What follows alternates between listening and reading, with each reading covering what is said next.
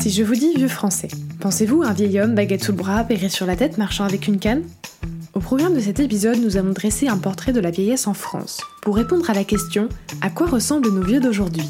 Quelles sont leurs particularités et qui sont-ils vraiment? Vous écoutez Culture G, votre dose de culture gérontologique pour comprendre les vieux. Ce podcast vous est proposé par Sociogérontologie en partenariat avec l'action sociale d'AG2R La Mondiale.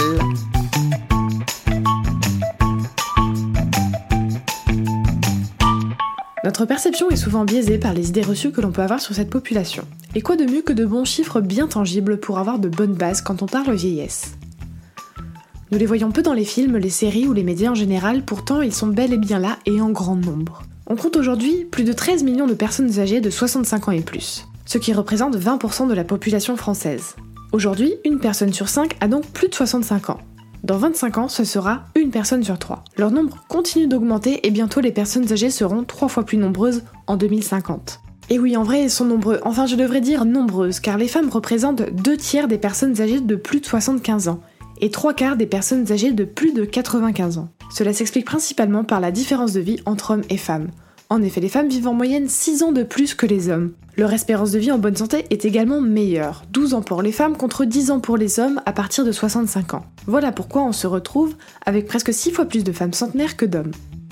Donc s'il y a de plus en plus de vieux, et que ces vieux sont en fait des vieilles, alors serait-ce possible que le grand remplacement n'est pas celui qu'on croit? Continuons avec nos données. Par exemple, on pense souvent que l'on finira vieux et dépendant. Regardons de plus près ce qu'il en est vraiment. Fin 2018, parmi les personnes âgées de 60 ans et plus, 1,3 million sont dépendantes, c'est-à-dire bénéficiaires de l'APA, l'aide à la perte d'autonomie, soit à peine 10%. Si on prend les choses à l'envers, cela veut dire que 9 personnes sur 10 de 60 ans et plus ne sont pas dépendantes. Ce n'est qu'à partir de 90 ans que ce nombre devient important et qu'une personne sur deux se retrouve bénéficiaire de l'APA.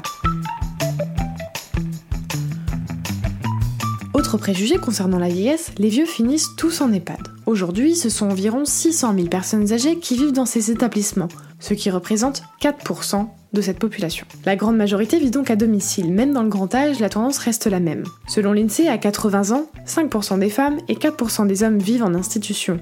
À 95 ans, c'est 42% des femmes et 27% des hommes. Autre préjugé concernant la vieillesse, les vieux perdent la tête. Une idée qui se nourrit de la peur de la maladie d'Alzheimer. En réalité, 1 million des 65 ans et plus sont atteints de cette maladie, ce qui est certes beaucoup, mais ne représente que 7% des personnes âgées. Ce qui veut dire que 93% des personnes âgées vivent sans cette maladie. Et donc si vous vieillissez, vous avez plus de chances de vivre sans. Pourquoi tous ces chiffres? Parce qu'il est temps d'arrêter d'avoir peur de vieillir. Les préjugés sont bien souvent éloignés de la réalité. Alors oui, lorsque nous vieillissons, nous vivons des changements importants, des pertes et parfois des maladies. Il ne s'agit pas de nier cette réalité, mais de lui donner sa juste place. Notre perception de la vieillesse est souvent biaisée, à cause de ce qu'on appelle le biais de négativité, un raccourci de notre cerveau qui trafique la balance entre le positif et le négatif. Exemple concret avec la vieillesse, quand on y pense, on retient plus facilement des éléments négatifs comme la maladie d'Alzheimer, l'isolement, la dépendance. Le négatif prend plus de place que le positif, c'est pourquoi nous essayons, avec ces données, de rétablir l'équilibre.